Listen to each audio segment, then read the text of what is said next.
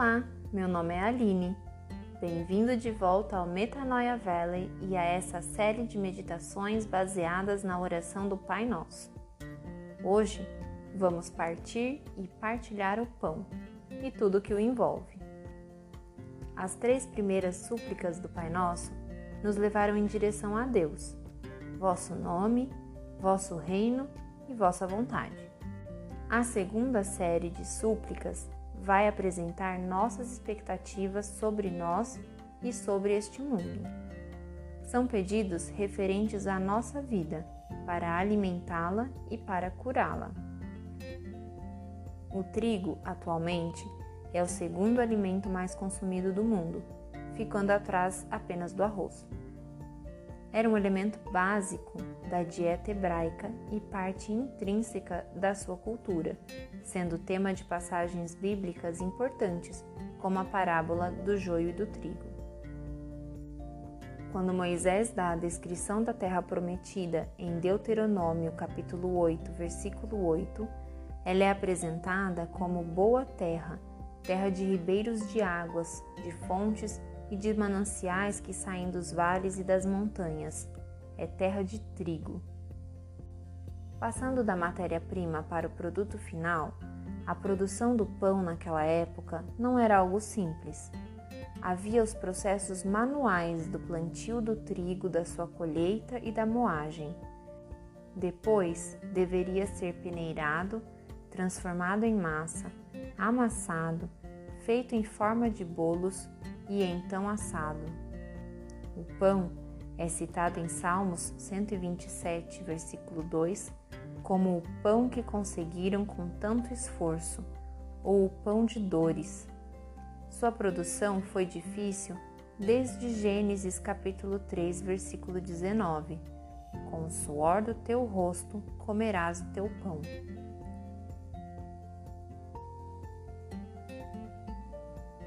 O pão aparece para o hebreu como uma comida tão fundamental, tão diretamente ligada à ação primária de sustento físico do corpo, que na língua hebraica o pão, lechem, deriva diretamente do verbo comer ou usar como comida, laham.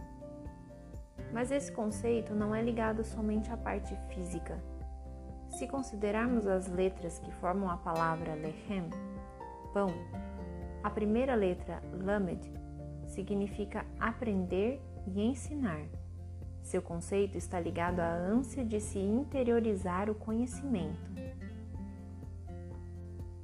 A segunda letra, o traz o conceito da dialética de ir e vir entre a unidade absoluta de Deus e a aparente pluralidade da criação. Está ligada ao medo e à força da vida. A última letra, o mem, traz o conceito do brotar da sabedoria e está ligado à água. Da junção dessas letras, o significado de pão está relacionado com o conhecimento, com a sabedoria, mas sempre com uma dualidade de se ensinar e de aprender, de ir e de vir, de medo e de força. Quando o diabo tenta Jesus no deserto, sugerindo que ele transformasse pedras em pães, Jesus responde com uma passagem de Deuteronômio, dizendo que não só de pão viverá o homem, mas de tudo o que procede da boca do Senhor. A mesma passagem em que a terra prometida é citada, a terra de trigo. Jesus mostra que o sustento físico vem do pão, mas o sustento espiritual vem da palavra de Deus. No grego, a língua em que o Novo Testamento foi escrito, a palavra que designa pão, artos, está ligada ao verbo airó, que significa aumentar, elevar, sustentar. Nas tentações do deserto, este verbo aparece quando o diabo diz que os anjos tomariam Jesus nas mãos caso ele pulasse que eles o sustentariam nas suas mãos. Os anjos sustentariam Jesus, assim como o pão o sustentaria. Na mesma dualidade da palavra no hebraico, o pão sustenta tanto física quanto espiritualmente. Além disso, sendo a refeição uma espécie de eucaristia para os judeus, o pão, que era partido e partilhado entre a família, significava, além da provisão diária, a comunhão. Voltando agora para o texto da oração, vemos que não há ostentação, mas sim uma comida simples e ordinária. Não se pede comida para fazer estoque, mas sim o pão do dia para o dia. Não vos inquieteis, pois, pelo dia de amanhã, porque o dia de amanhã cuidará de si mesmo. Jesus pede o suficiente dentro daquilo que Deus projetou para a sua vida. Porque, como está escrito, não pense de si mesmo além do que convém. Antes, pense com moderação, conforme a medida da fé que Deus repartiu a cada um. O pão vem como alimento físico e mental, um suprimento diário e contra o acúmulo. É a provisão de um pai um alimento que sustenta e eleva, produzido do suor do rosto e que promove a comunhão.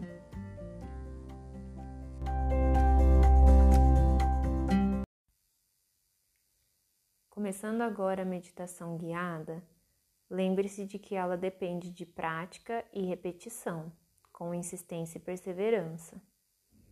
Nesse ponto, já devemos estar familiarizados com a vontade de Deus e com o seu caráter. Tanto a vontade quanto o caráter de Deus levam prosperidade e paz ao seu reino. Passamos agora às súplicas que alimentam e curam o nosso ser e nossa vida. Ainda de olhos abertos, perceba o ambiente, sem manter o foco em nada. Sinta o peso do seu corpo contra o assento ou superfície. Suavemente, vá fechando os olhos. Mantenha a atenção na respiração, inspirando profunda e lentamente.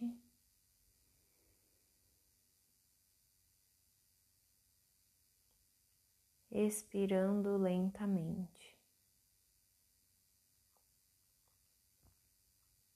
A cada expiração, sinta seu corpo relaxando mais e mais.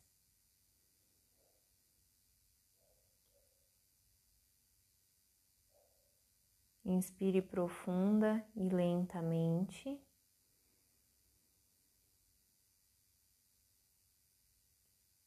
Expire lentamente. Seu corpo já está em um estado de grande relaxamento.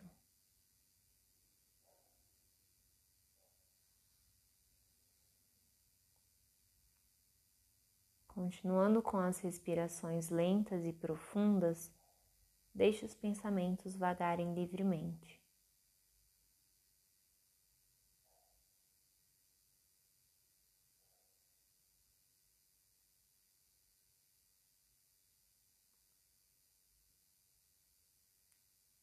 Traga suavemente o foco novamente para a respiração.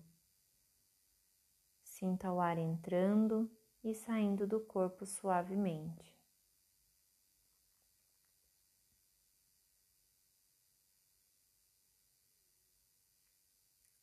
Deixe novamente os pensamentos vagarem livremente. Não se apegue a nenhum deles, somente os observe.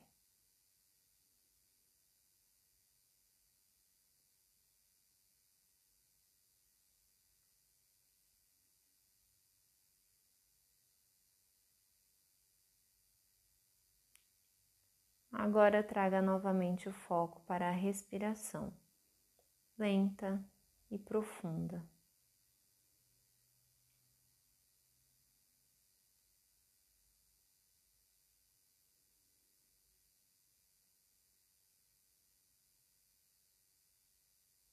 Vá normalizando a respiração à medida que o corpo relaxa.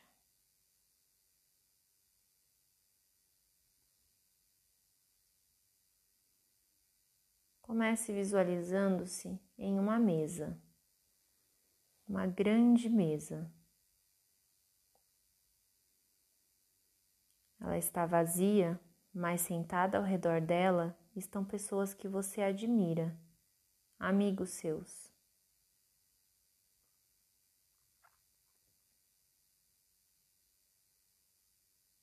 Ali também estão pessoas que te desrespeitaram desafetos seus.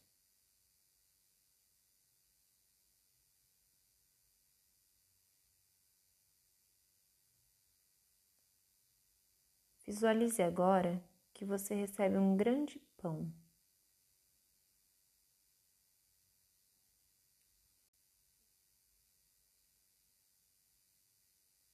Você pega esse pão e o parte, dando uma fatia para cada pessoa.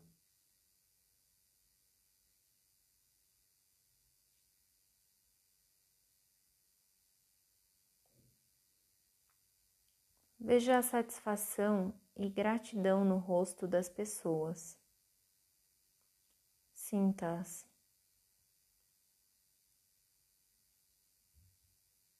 Seus amigos te agradecem, seus desafetos também.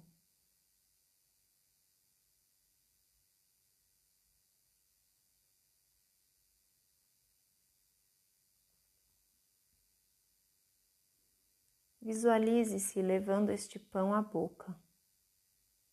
Sinta a textura nos seus dedos, sua casca crocante, seu miolo macio.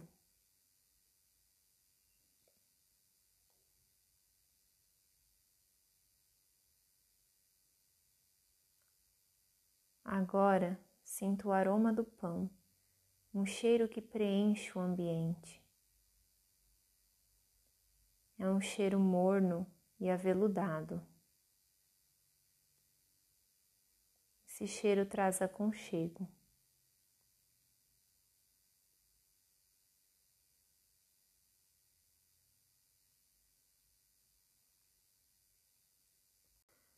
Agora visualize-se comendo este pão. Sinta a textura em sua boca Ouça a casca crocante enquanto mastiga.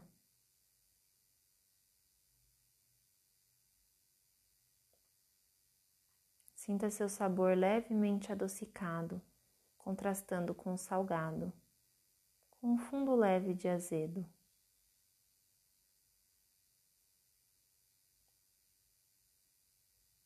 Visualize os nutrientes do pão indo em direção aos seus músculos.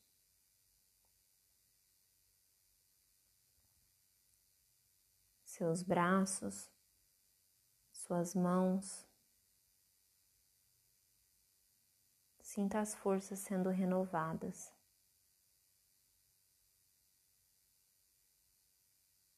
Suas pernas, seus pés. Sinta os músculos recobrados.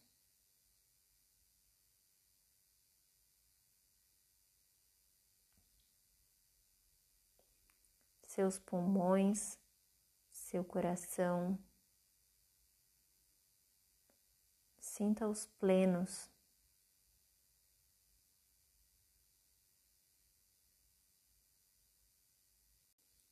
Sinta também como os nutrientes do pão chegam ao seu cérebro, implantando somente pensamentos que provêm da vontade do Pai.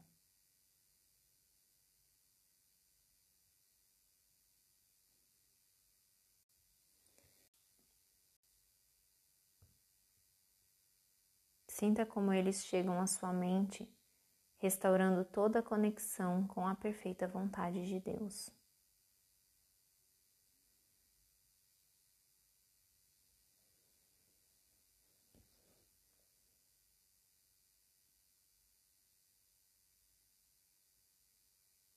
Sinta como ele te restaura a força. Você está totalmente ereto, Sua mente está se renovando. Seu pensamento está cada vez mais aguçado.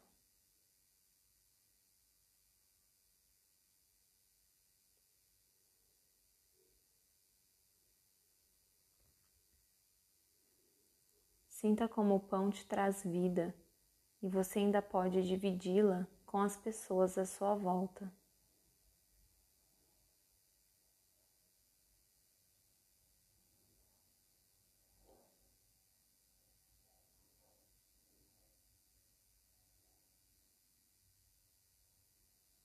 Com esse sentimento em sua mente, prepare-se para retornar ao estado totalmente desperto.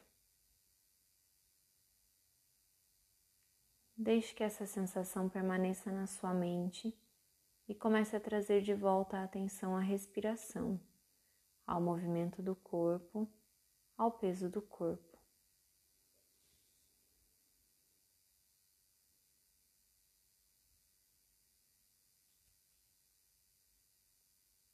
Preste atenção somente à respiração, como seu corpo se movimenta, como o ar entra e sai dele.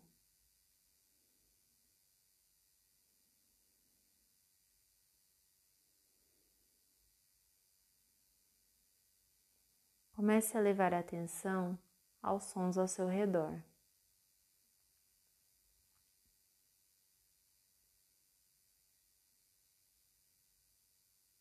Agora, vamos nos preparar para voltar ao estado totalmente acordado. Vou contar de 5 até zero, e quando chegar no zero, você abrirá os olhos, se sentindo muito mais desperto do que anteriormente estava muito mais focado, sentindo uma leveza no corpo e na mente. Cinco, quatro, três. Sua atenção aos detalhes estará muito maior do que estava antes dessa meditação.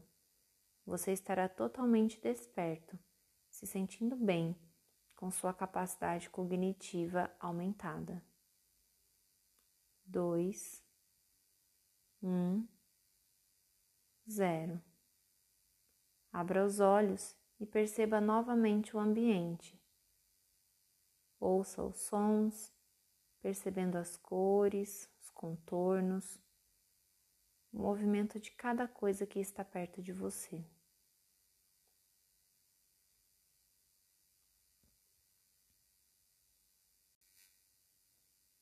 Tire alguns instantes e perceba como você está se sentindo, tanto física quanto mentalmente.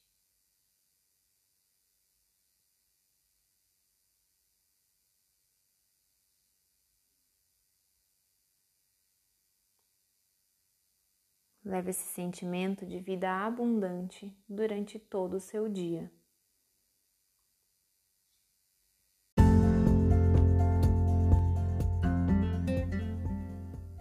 Chegamos aqui ao final desta sexta fase. Espero que você se junte a nós na próxima fase para meditarmos a respeito do perdão. Até lá!